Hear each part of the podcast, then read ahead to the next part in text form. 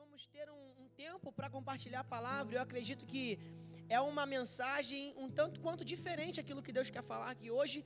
E eu ouso dizer que é uma mensagem que por muito tempo ela tem gerado um certo, uma certa resistência no coração das pessoas na própria igreja de Cristo, que é quando a gente fala sobre recursos, quando a gente fala sobre finanças, quando a gente fala sobre, a grosso modo dizendo, dinheiro. E eu não estou aqui para compartilhar uma palavra de dízimos e ofertas para você. Para ser ainda mais claro, o propósito final que está no nosso coração é que chegue um tempo onde a gente não precisa de um impulsionamento para que a gente venha dar dízimos e ofertas, entregar os nossos dízimos e as nossas ofertas, porque a gente entende, a mentalidade chega a um lugar de unidade onde entendemos que é o nosso privilégio semear na casa de Deus.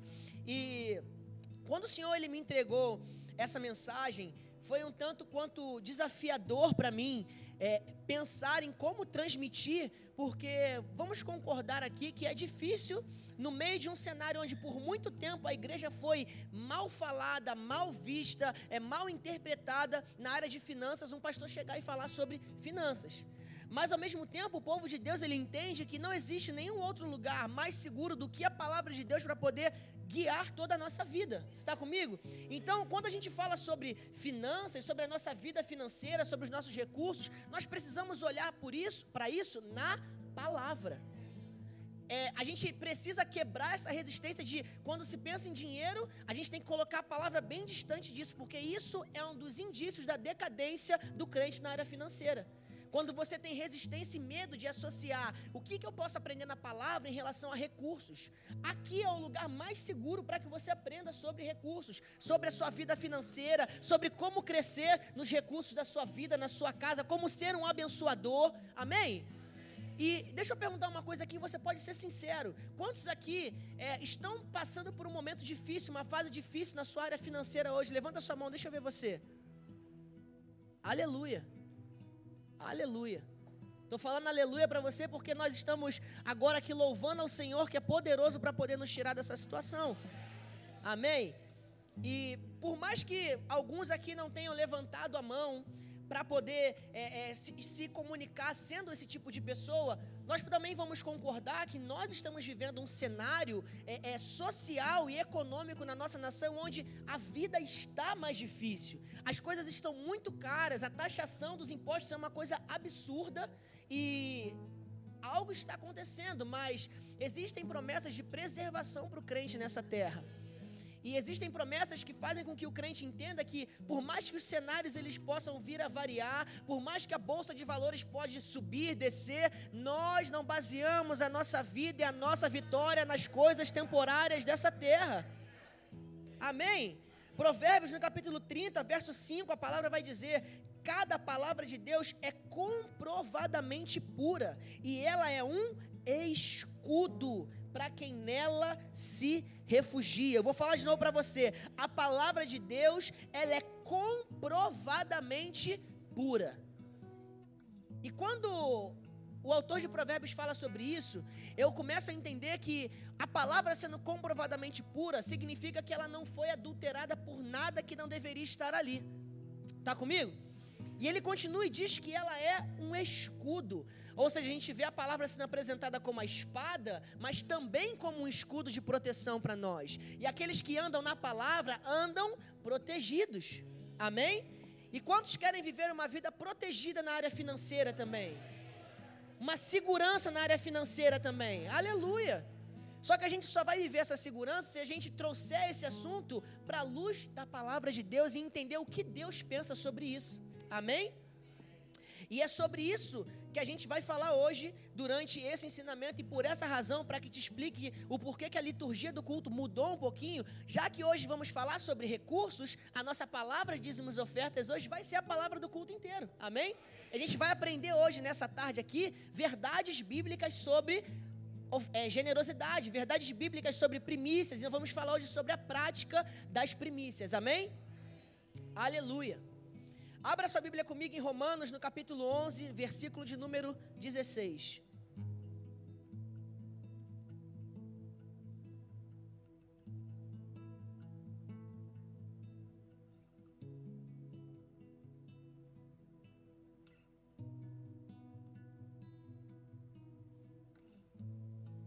Se a parte da massa entregue como oferta é santa, então toda ela é santa. E se as raízes da árvore são santas, os ramos também serão santos. Pai, obrigado por essa palavra que hoje o Senhor traz ao coração da tua igreja. Senhor, que nós possamos sair daqui nessa tarde com uma revelação ainda mais profunda do que o Senhor tem a dizer sobre esses assuntos, sobre esse aspecto da nossa vida. Pai, nós queremos basear toda a nossa vida na revelação celestial que o Senhor tem para nós. Então, Espírito Santo, nós te convidamos a nos ajudar a navegar na tua palavra nessa tarde, nesse lugar nos ajuda a entrar por esses rios, nos ajuda a conhecer as correntezas, nos ajuda a discernir as estações, nos ajuda, Pai, a cada vírgula, a cada ponto, a cada frase, a cada versículo, a cada capítulo, tomar a revelação dos céus para esse dia, no nome de Jesus. Amém. Quando a gente lê esse versículo aqui, nós somos confrontados em algumas das nossas convicções pessoais. Olha o seguinte: raiz, se a gente puder definir aqui, é aquilo que vem primeiro, né? O alicerce. Santa é aquilo que é separado. Amém? E ramos são as extensões das raízes, é o que vem depois das raízes no crescimento de uma árvore. Amém?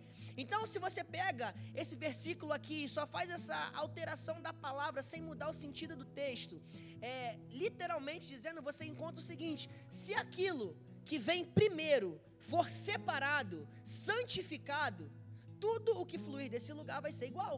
Amém? E muitas pessoas questionam o porquê os seus investimentos não prosperam. Muitas pessoas questionam o porquê é sempre desgastante pagar contas. Muitas pessoas questionam o porquê as dívidas nunca acabam. Muitas pessoas questionam o porquê a sua renda não aumenta. Eu estou falando com alguém aqui? Mas poucas pessoas refletem sobre como está a santificação dos recursos. Poucas pessoas analisam como estão as raízes. Poucas pessoas verificam como estão as motivações. Poucas pessoas param para pensar em como está a prática das primícias na sua vida cristã. E quando o texto fala sobre raiz aqui, a gente também pode entender raiz como fundamento e logo a gente entende que uma construção que ela não começa da forma certa, ela não vai terminar de pé. Se a raiz não está boa, a consequência é que os ramos eles não venham a surgir de uma forma sadia. Amém? Então, santificar as raízes no aspecto financeiro é entender que a ferramenta que você possui para abençoar e ser abençoado, isso é, o seu salário, a sua renda, a sua remuneração, precisa ser apresentada ao Senhor. E eu posso dizer para você que ao longo do pouco tempo que eu tenho de pastoreio, eu vi pessoas recebendo a revelação a respeito dessa área na sua vida, provando do favor de Deus nessa área da sua vida, e com o tempo começou a abrir mão desses princípios para poder continuar vivendo uma vida saudável e sustentável nessa terra à luz da palavra de Deus. Então é algo que é necessário que a gente volte, analise na palavra para que a gente viva o centro da vontade de Deus para nós.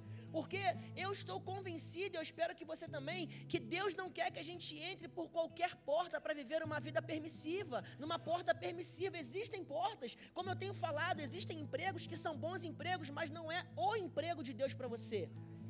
Existem é, é, é, é, profissões que são boas profissões, mas não é a profissão de Deus para você. Existem lugares que são bons lugares, mas não é o lugar de Deus para você. O que, que eu estou falando sobre aquilo que é permissivo e aquilo que é bom, perfeito e agradável. Amém? Aleluia. E outra coisa que a gente precisa também entender que quando a gente fala sobre isso, a gente não está falando sobre algo que Deus precisa, e a gente precisa fazer porque Deus precisa de algo, mas isso é para que você comunique a Ele através das suas atitudes, e repare que eu falei atitudes, eu não falei do seu dinheiro, eu não falei do que você coloca no envelope, eu falei das suas atitudes, eu falei do seu coração, que você não depende da bênção, mas sim do abençoador, amém? Então, existem muitas pessoas que inconscientemente enxergam o dinheiro como Senhor e Deus como servo. E aqui é um lugar de perigo. E eu quero, inclusive, te convidar a navegar nessa palavra junto comigo, permitindo que ela fale a você antes que você pense sobre compartilhar ela com alguém. Porque geralmente palavras que nos confrontam são palavras que automaticamente a gente pensa, essa palavra é boa para poder falar com ciclano. Hum, essa palavra aqui vai falar com o meu primo, com meu pai que vive endividado. Vai falar com, com o meu tio, vai falar com um amigo do trabalho. E eu quero então te convidar a entender que primeiro ela está aqui para falar com você, comigo. Amém? E para que nós possamos viver essa palavra antes de apresentar ela para outros. Amém? Aleluia. E essas pessoas que enxergam o dinheiro como Senhor e Deus como servo são as pessoas que o tempo inteiro têm medo de ficar sem, que o tempo inteiro retém, que o tempo inteiro protege, que a vida toda guarda. Agora, eu preciso também te dizer uma outra coisa. O que Deus me chamou para guardar foram as palavras de vida dele no meu coração. O que eu temo perder é a presença de Deus na minha vida. O que eu me apego é na esperança da glória. Aqui é o lugar onde apego, dependência e, e guarda precisam se manifestar, não no dinheiro. Eu vou te explicar melhor sobre isso. Por quê? Recurso a gente santifica, honra com os primeiros frutos, honra com os compromissos. Depois a gente planeja sim, mas também a gente semeia, a gente abençoa. E o melhor método para fazer o recurso girar à luz da palavra é semeando. Está comigo? Quando o Senhor começou a me trazer essa palavra, eu estava recebendo a revelação de Deus, eu comecei a escrever e ao, ao mesmo tempo em que eu escrevia, eu ficava, tá Deus, agora Espírito Santo, você pode levar agora para o lado onde o Senhor quer falar que não é sobre dinheiro. E o Senhor falava, não, é sobre os recursos que eu vou falar. E eu vim escrevendo o Senhor, e eu falava, Senhor, e agora, onde vai ser a revelação? É sobre unção que a gente vai falar, é sobre empoderamento, e o Senhor, não, eu vou ficar nesse lugar. Então é aqui que a gente vai ficar, porque assim Deus quer hoje, amém? E com isso, eu quero apresentar para você hoje 10 razões do porquê você talvez não esteja prosperando na sua vida. Amém? Eu espero que essa palavra ela tenha uma aplicabilidade muito prática na sua vida, à medida que hoje você consiga sair daqui colocando cada um desses 10 pontos em prática. Amém?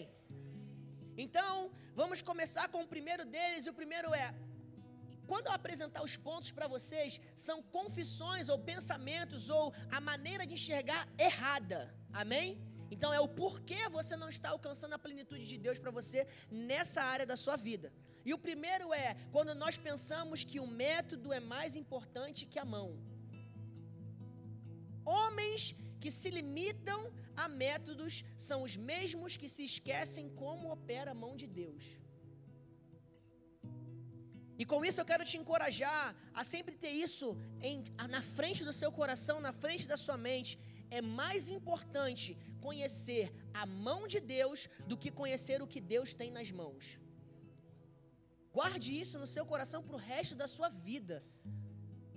Porque isso vai ser uma âncora para você nos dias difíceis, nos dias onde você vê escassez na sua frente, nos dias onde você vê a ausência de recursos na sua frente. Mais importante é conhecer a mão de Deus do que aquilo que Deus tem nas mãos. Por quê? Porque quando você conhece a mão, você não se apega ao método.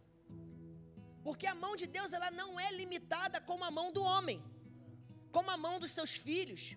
Deus toca onde Ele quer, Deus alcança o que Ele quer, e com a sua mão Ele resgata, Ele restaura, Ele faz da forma como Ele quer.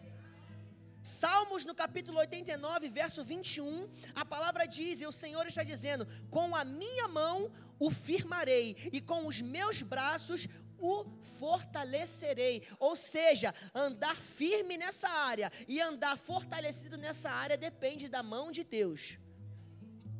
E a mão de Deus é mais importante que os métodos. A palavra comprova isso uma e outra vez quando você vê a forma como Deus traz provisão para os homens ao longo da Bíblia. Como que Deus alimenta o profeta Elias quando estava em cima de uma caverna, escondido, através de um corvo.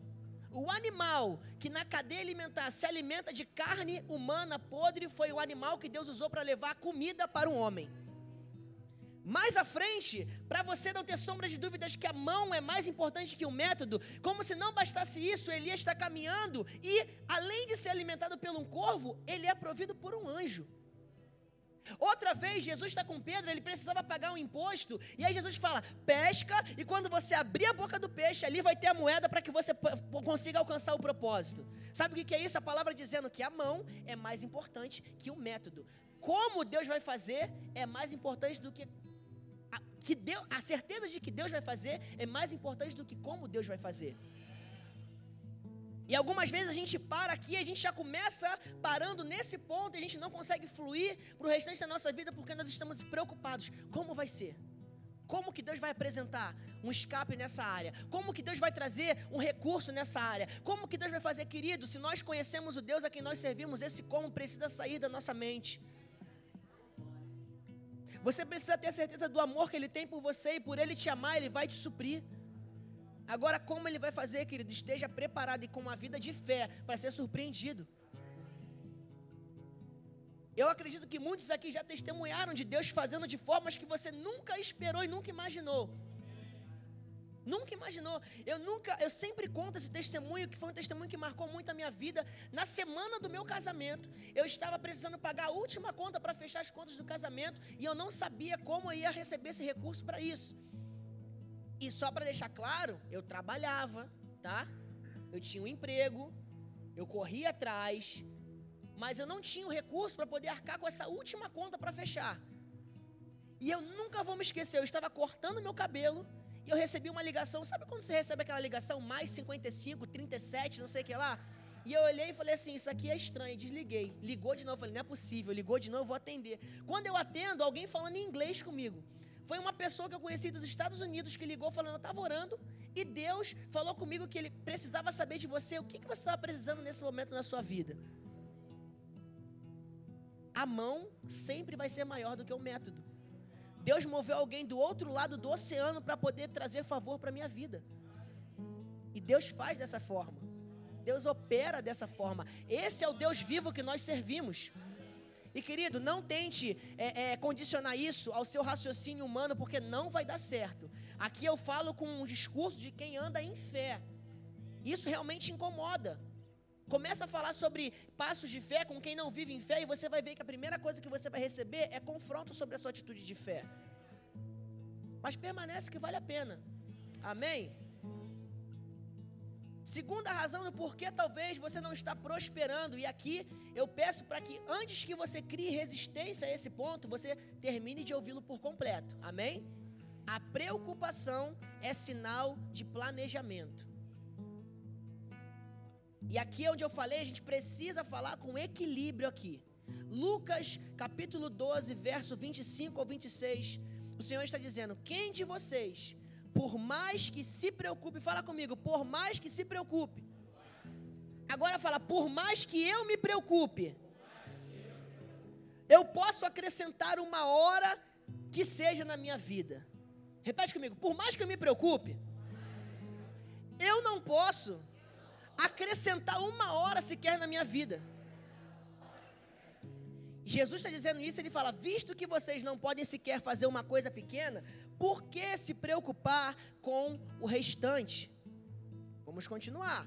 Você sabe aqui o que Jesus estava ensinando, e eu te faço essa pergunta para que você entre nessa história. Dentro desse aspecto de ensinamento, a gente precisa entender que se somos limitados para acrescentar tempo por que a gente vai andar preocupado com o que teremos para gastar nos próximos tempos?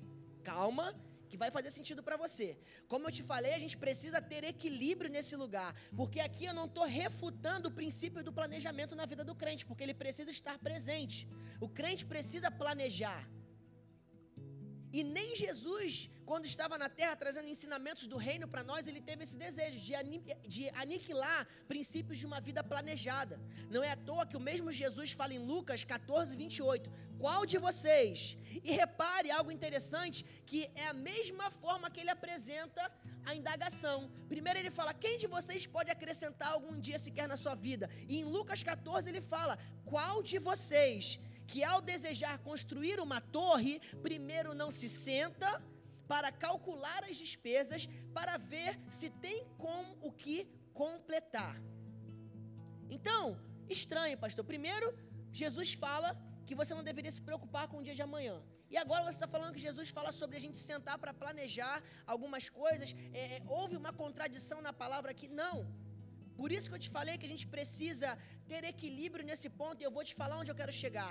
Algumas vezes o excesso de planejamento expressa também o excesso de insegurança. E é aqui onde você precisa avaliar, e só você pode fazer essa avaliação dentro do seu coração. Por que você tem planejado de uma forma tão é, é, é, desgastante para você sobre como vão, vão ficar a sua, vai ficar a sua renda, os seus recursos para os próximos 5, 10, 15 anos? Planeje para viver melhor, mas não planeje por medo de não saber como vai ser os seus próximos dias. Entendeu onde eu quero chegar?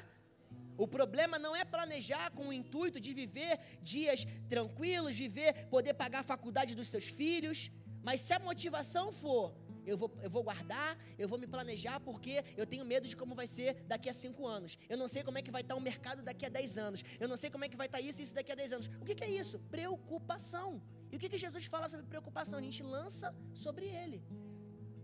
Então, de novo, Igreja Unida de Jacarepaguá, aqui não estou dizendo para você que é pecado planejar, organizar as suas finanças, mas avalie a, motiva a motivação do porquê você está fazendo planejamentos a longo prazo. Amém? Porque planejamento fruto de preocupação não é organização, é medo. E se isso não fez sentido para você, eu vou orar para que o Espírito Santo revele ao seu coração. Porque no momento em que eu me preocupo com o futuro, obviamente isso é medo de como vai ser o meu amanhã.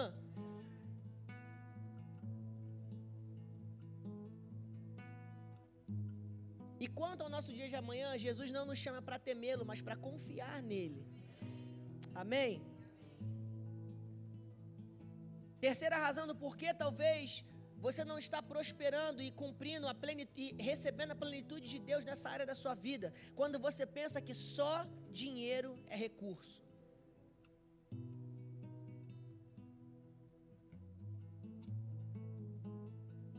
E aqui eu volto ao tema dessa mensagem hoje sobre a prática das primícias, para te fazer lembrar que não é só dinheiro que deve ser considerado na prática das primícias na sua vida, porque recurso não é algo limitado a dinheiro. E muitas vezes as pessoas elas não alcançam prosperidade, deixam de viver uma vida de generosidade por pensar da seguinte forma: se eu não tenho dinheiro, eu não tenho recurso, se eu não tenho o que dar monetariamente, eu não posso semear nem a primeira, nem a segunda, nem a terceira parte na vida de ninguém em lugar nenhum. Só que quando você para para ver o que, que é recurso, recurso é o que se usa para obter alguma coisa. E eu te pergunto, é só dinheiro que pode ser usado para se alcançar alguma coisa? Quando você lê 1 Samuel, você entende que a vida é um recurso quando Ana consagra Samuel ao serviço do Senhor.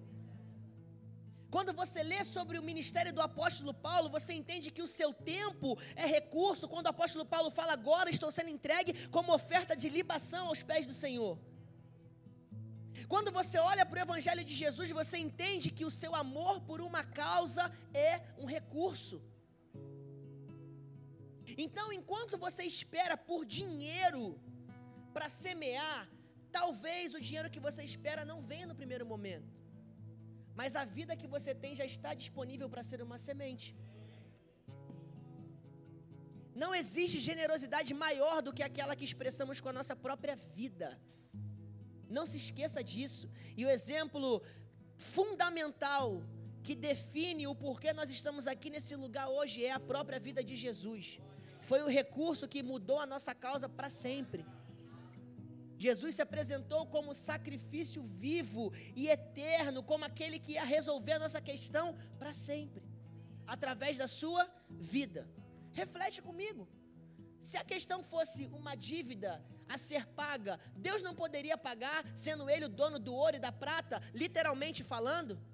Mas quando envolvia um sacrifício de sangue, Jesus veio com a sua própria vida para oferecer o melhor.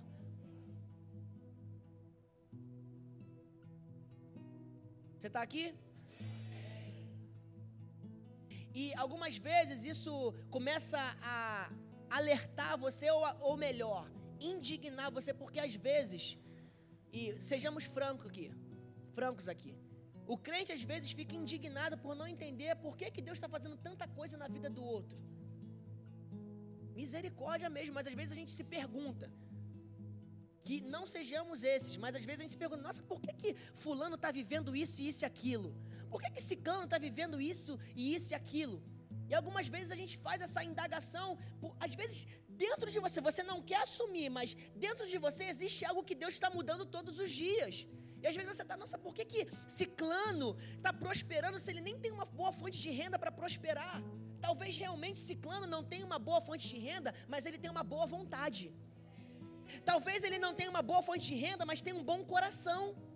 Talvez não tenha uma boa fonte de renda, mas tenha uma boa atitude. Talvez não tenha uma boa fonte de renda, mas tenha predisposição em se entregar como oferta. Então, se você questiona o porquê tem tanta gente próspera sem ter dinheiro, essa é a razão. Porque entendeu que vida também é recurso, que tempo também é recurso, e tudo o que é recurso semeado vira também plantio, e a palavra não vai falhar. Aquilo que o homem planta, ele vai colher. Agora entenda, a palavra fala que o preço de uma vida para o Senhor não se pode contar com as riquezas do mundo inteiro. Então, quando você semeia algo tão grandioso assim, fique pronto para colher algo grande também porque a sua colheita é proporcional à sua semeadura. Amém? Então eu estou animado quando eu estou na casa de Deus, entregando do meu tempo, entregando da minha vida, entregando dos meus dias, entregando o conforto do meu filho, o conforto da minha família. Eu falo, Senhor, é a melhor semente que eu poderia te dar. É a vida que o Senhor me deste, é a vida que o Senhor entregou nas minhas mãos.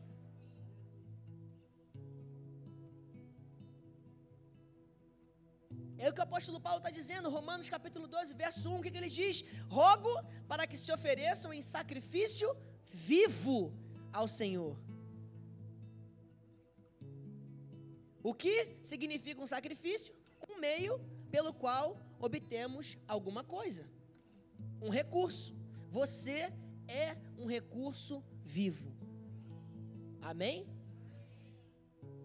Inclusive, não deixe de ser você a pessoa que vai encorajar, Aquele seu irmão que tem falado, eu sinto que eu estou travado nessa área da minha vida porque eu não tenho com que semear, eu não tenho como, é, como é, é, é entregar ao Senhor.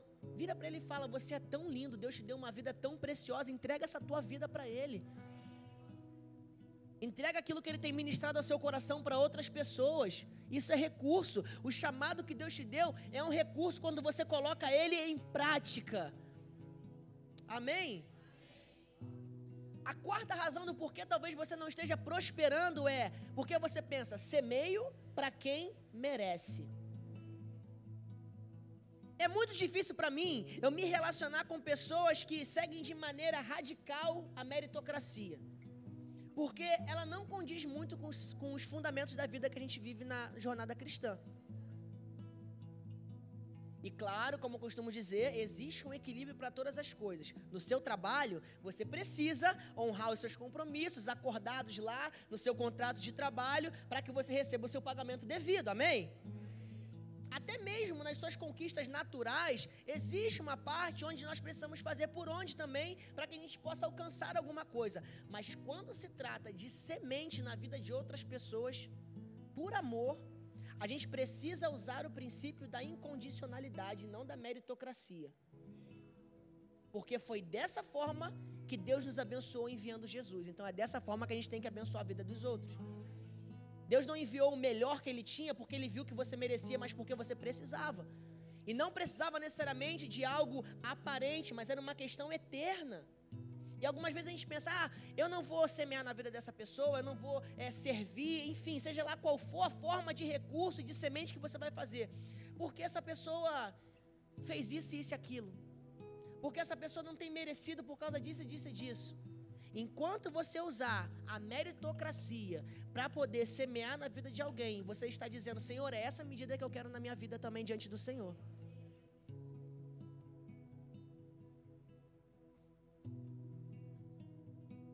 Eu quero usar com os meus irmãos a mesma medida que Jesus usou comigo. Ele me abençoou quando eu não merecia ser abençoado. Me resgatou quando eu não merecia ser resgatado. Me aproximou quando eu não merecia aproximação. Então a gente entende que tudo o que nós temos de recurso nos foi dado para que a gente cumpra propósitos. E dentro dessa realidade eu preciso lembrar que Deus, ele me chama a semear e não a julgar a terra que se semeia. Deus me chamou para ser um semeador e não para ser o juiz da terra. Amém?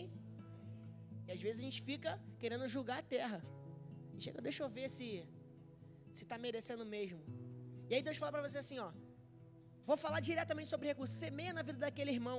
Aí lá dentro Satanás vem com a seta, assim, então a tua carnalidade mesmo que precisa tomar vergonha na cara e se converter, falar assim: não vou semear, não, porque essa semana eu vi postando comendo no McDonald's, não está precisando.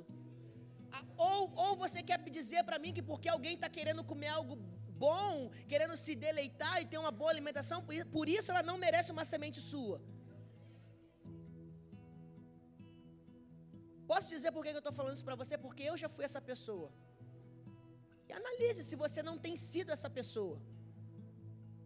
Ou às vezes bate o arrependimento, que não é um arrependimento da parte de Deus, é um arrependimento de Satanás. Quando você semeia, você fala assim: ah lá, semeei, mas não estava precisando nada, está viajando.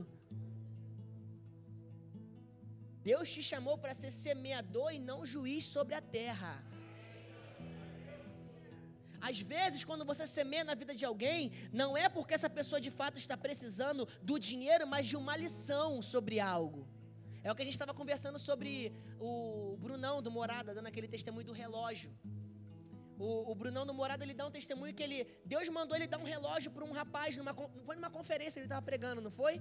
E ele olhou e falou, poxa, mas esse cara é rico. Esse cara, ele não tem necessidade desse relógio. Não sei dizer, mas talvez ele estava até com um relógio melhor do que o dele. Mas ele semeou na vida desse homem, não porque o homem precisava do relógio, mas porque o homem precisava receber uma mensagem da parte de Deus. E provavelmente ali naquele momento ele recebeu Deus dizendo para ele: talvez, não se apega às coisas dessa terra, olha o que eu estou fazendo esse homem dar. Aquilo que para você é, é, é pouco, para ele é muito ele está se desfazendo. Talvez Deus tenha ministrado ao coração dele aquilo, não era o recurso em si, mas a mensagem que Deus estava levando por meio daquilo. E quando a gente faz esse questionamento sobre ser meio para quem merece nos tornamos juízes da terra, às vezes a gente está impedindo de fazer com que Deus fale através da nossa vida na vida do outro. E isso, inclusive, pode estar te impedindo de crescer e fluir nessa área. Amém? Deixa a verdade te tratar. Amém? Deixa a verdade te curar, amém? Às vezes você está tanto tempo deixando de fluir em generosidade porque um dia você parou nessa frustração quando tentou julgar uma terra que não era para você julgar. E tem tempo que você talvez não semeia na vida de alguém ou não semeia na igreja local porque você julgou a terra, ao invés de fazer o seu trabalho de semeador. A terra, Jesus vai julgar. Amém? Outra razão do porquê talvez não estejamos prosperando, quando a gente pensa, meu dinheiro, minhas regras. Eu, eu gosto desse ponto porque é onde muitos legalistas eles são pegos de surpresa. Provérbios 16, 3, a palavra diz: consagre ao Senhor tudo o que você faz, e os seus planos serão bem-sucedidos. Existem pessoas que seguem o seguinte raciocínio: dei o dízimo, dei a oferta, o resto é com o pai. O resto é com com Tiago Negro de, de, do reino aqui. O resto é com o primo rico aqui. São as pessoas que mal entendem o senhorio de Jesus. Pessoas que mal entendem princípios e pensam: fiz a parte bíblica, agora eu faço a parte humana. Mas Jesus te chamou para viver uma vida de relacionamento completo. Não é que Jesus ele queira controlar a sua vida, mas por te amar, ele quer participar de toda ela. Você está entendendo?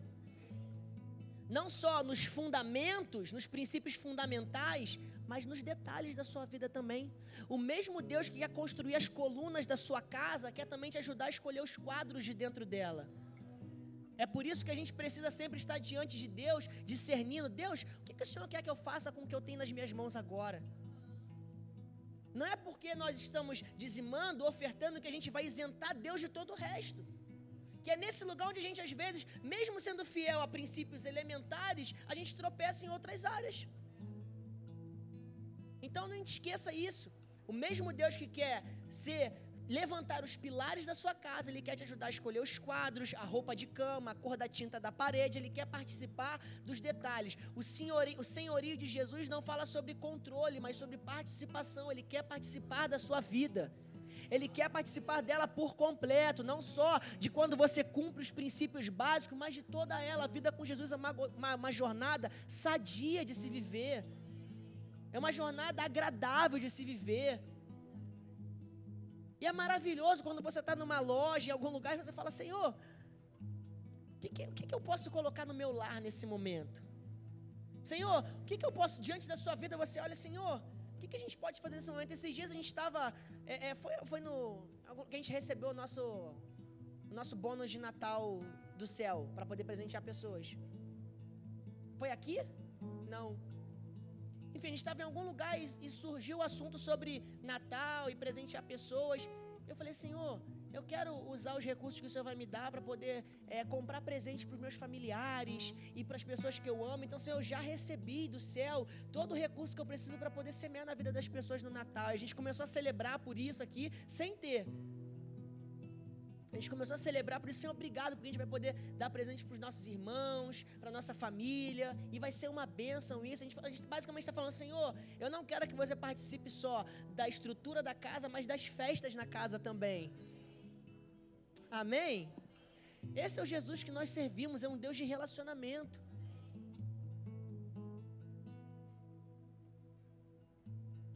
Então entenda isso. Não é seu, dinhe seu dinheiro, suas regras. Por quê? O dinheiro não é seu e nem as regras são suas. Amém? Simples assim, para ser mais sucinto, a gente faz a parte romântica primeiro, depois a gente vem no corte rápido. Nem o dinheiro é seu, nem as regras são suas. Acabou. Só que o interessante é que Deus não vai impor isso para você. E é nesse momento onde um bom coração diante do Senhor é revelado. Amém? Sexta razão do porquê talvez você não esteja prosperando. Quando você diz, maldições me perseguem.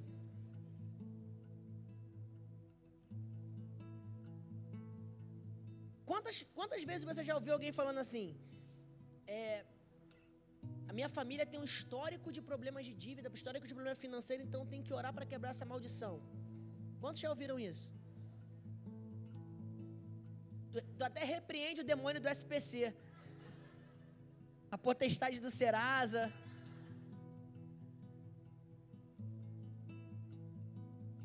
Pessoas que falam, sua família tem sérios problemas com dinheiro, com, com finanças. Então, a gente tem que orar, fazer uma campanha para quebrar essa maldição.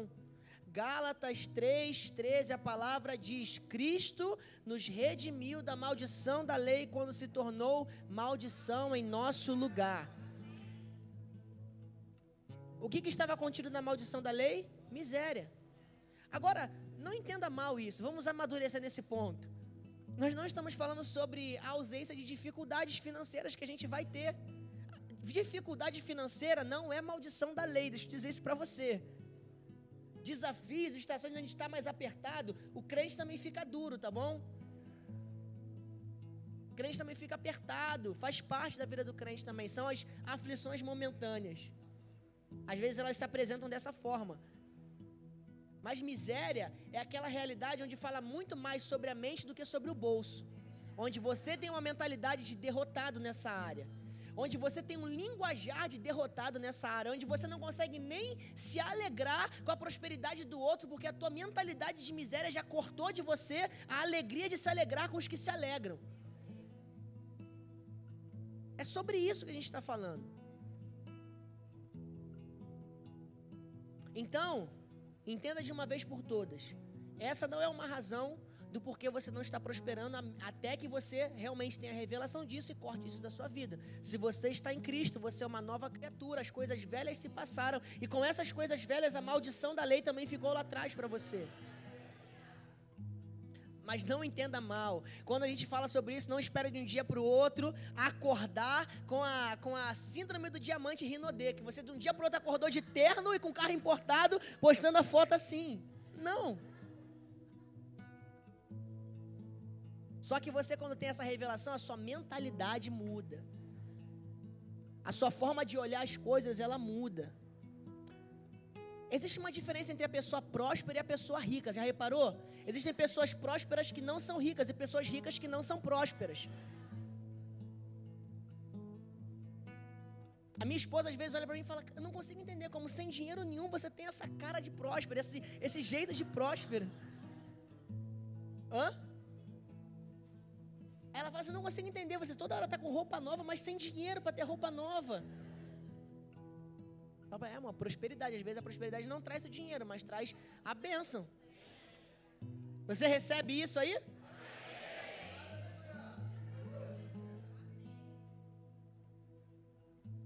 Dá. Não é verdade, pastora? Não é sobre ter milhão na conta, não. É sobre andar debaixo da provisão divina. Não é sobre acordar de um dia para o outro com, com a nave que tu sonha, não mas é sobre você acordar e ir para o teu trabalho e falando: Senhor, eu vejo o que o Senhor vai fazer nesse lugar através da minha vida. Eu vejo que eu vou ser bem sucedido aqui porque o Senhor vai me dar sabedoria, revelação para fluir nesse lugar. E é você chegar na sua sala não como um infeliz empregado, mas como uma pessoa que precisa estar ali para dar um futuro para essa empresa. Mentalidade. A mentalidade próspera faz de você, sendo um subalterno, ter a mentalidade de que aquela empresa precisa de você. Entendeu? Sétima razão do porquê talvez você não esteja fluindo em prosperidade na sua vida. Quando você diz, preciso aceitar esse processo. Mais uma vez, calma, antes de falar, pastor viajou agora, calma. Aqui, eu ainda estou falando sobre o tópico anterior, mas agora não sobre o que o histórico diz, as maldições dizem, mas como você se posiciona diante dessas coisas. Muitas pessoas, preste atenção nisso, estão engessadas em crises na área de finanças porque escolhem aceitar a realidade que estão vivendo como a vontade de Deus para a vida delas. Mas não se esqueça disso, quando você começa a viver em Cristo, o que te pertence são as coisas do alto. Jeremias 29, 11, você está cansado de ouvir esse texto?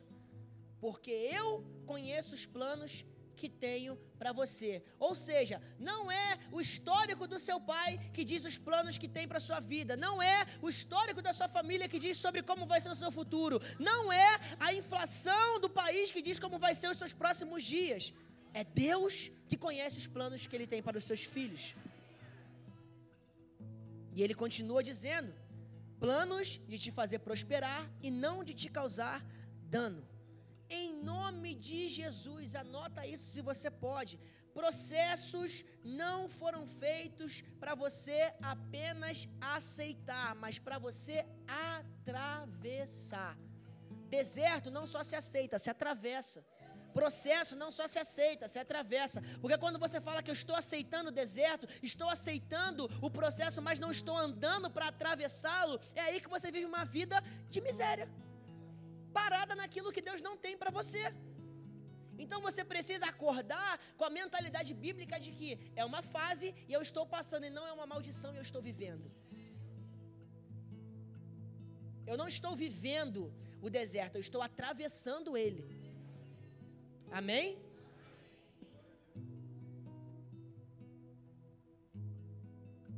Oitava razão. Quando você diz, Deus me fez enriquecer, mas você não se pergunta, para quê? Se você sabe que ele fez, mas não sabe o porquê ele fez, a decadência está chegando. A queda está chegando. Mas hoje uma porta de esperança se abre para você nesse lugar. 2 Coríntios 9, 11. Vocês serão enriquecidos de todas, de todas, de todas as formas. Ponto. Senhor, agora sim, é promessa para mim. Enriquecer de todas as formas. Algumas vezes você como crente já entendeu que você foi enriquecido na sua saúde, na sua mente, até na sua área financeira, mas se você não se perguntou ainda para quê, essa bênção vai sair das suas mãos. Não porque Deus vai tirar, mas porque você vai continuar condicionar sua vida num lugar errado. Porque depois da vírgula, meu querido, na Bíblia, sempre depois de uma frase decisiva vem uma vírgula com responsabilidade. Sempre depois de uma frase na, na, palavra de Deus abençoadora, depois da vírgula vem a responsabilidade. Deus dá bênção, mas também traz responsabilidade com a bênção.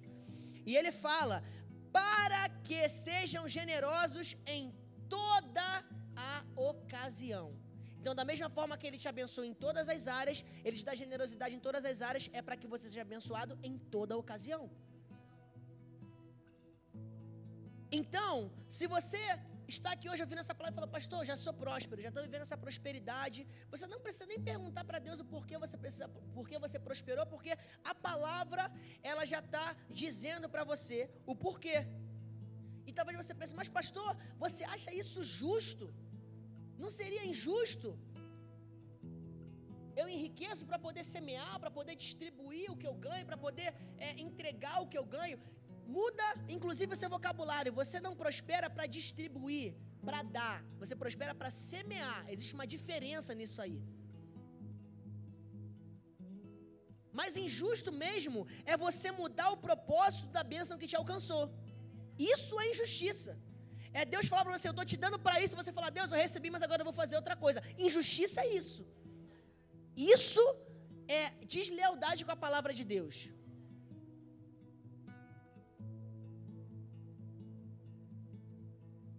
Mas aí, pastor, se eu faço isso, eu fico sem. Não fica não. Porque a sua prosperidade ela tem um propósito de manifestar generosidade. Enquanto esse propósito se cumpre, um outro também se manifesta. Fica atento porque você está precisando disso. Não dorme. Recebe, se posiciona bem na cadeira e recebe essa palavra que é para você. Um outro princípio se cumpre aqui. Qual é? 2 Coríntios 9, 10. Pão é pão, semente é semente. Pão é para comer, semente é para semear. Pão, Deus vai te dar para você comer. Semente, Ele vai te dar para você semear. Então, quando você semeia, você não fica sem, você não fica em falta, porque você está fazendo com a semente o que deve ser feito com ela. E com o pão o que deve ser feito com ele. Você não vai achar uma pãozeira por aí, porque pão não se planta, pão se come. Amém? Nono, nona razão do porquê talvez você não está prosperando e penúltima razão para a gente finalizar isso aqui já quase correndo. Quando você pensa, princípios podem esperar. Essa é uma das maiores ciladas de Satanás para te afastar das promessas de Jesus por meio da palavra de Deus tudo, e eu disse de novo, tudo o que vem da parte do Senhor como instrução, como direção, seja rápido em obedecer. Seja rápido em obedecer, rápido em fazer. Porque aquilo que, e quando aquilo que aparece para tentar dizer para você esperar, seja rápido em repreender. Instrução na palavra veio, obedece. Surgiu uma voz falando: espera, repreende. Simples assim. Desse jeito vai te ajudar a entender. O banco não pode esperar, mas Deus pode. A internet não pode esperar, mas Deus pode. Vou dizer uma outra coisa para você. A comida não pode esperar, mas Deus pode. Ou a gente obedece o princípio por completo, ou a gente não obedece. Porque talvez, no momento em que você faz o contrário, você fala, ah, o arroz não pode esperar, mas Deus pode. Mas quando você fala, o arroz espera, o princípio não. Quando você olha, tem o arroz, a carne, o pão, o leite, a farinha, o azeite. Porque Deus ele não volta atrás com a sua palavra, querido. Ele não falha com a palavra dele. E o maior perigo está nessa de pode esperar, porque um dia você muda a ordem. No outro dia, você risca a prioridade. Você está entendendo o que eu estou dizendo? Um dia você fala que pode esperar, no outro dia você já começa a pensar que já não é tão necessário assim. Deixa Deus tratar teu coração nisso pela palavra hoje.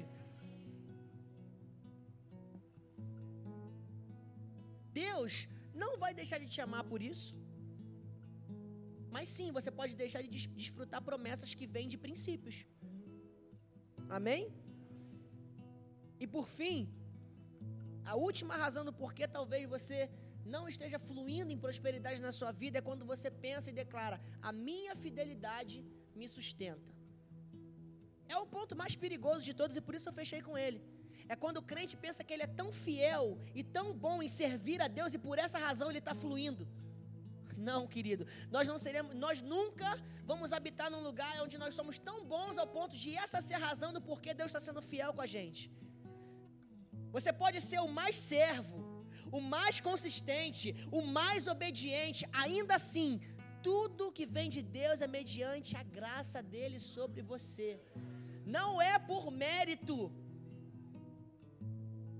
2 Timóteo 2,13, o que, que o apóstolo Paulo, o que Timóteo está dizendo aqui?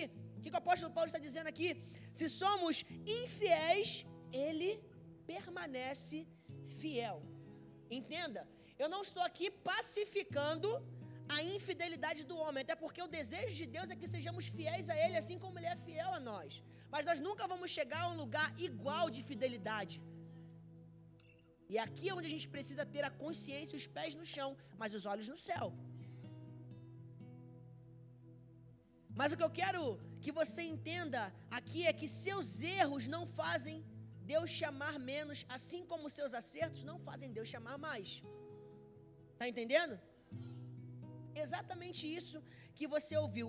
Ele decidiu te amar e ponto.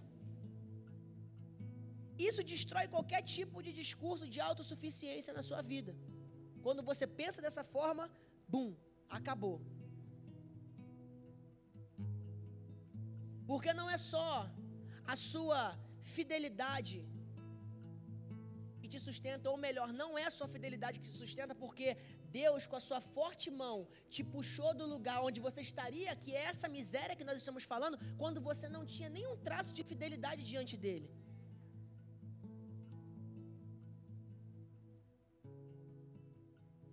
A sua infidelidade talvez tenha te afastado de algumas bênçãos que vêm da parte do Senhor? Talvez sim, mas não te afastou do amor que Ele tem por você nessa noite, nesse lugar.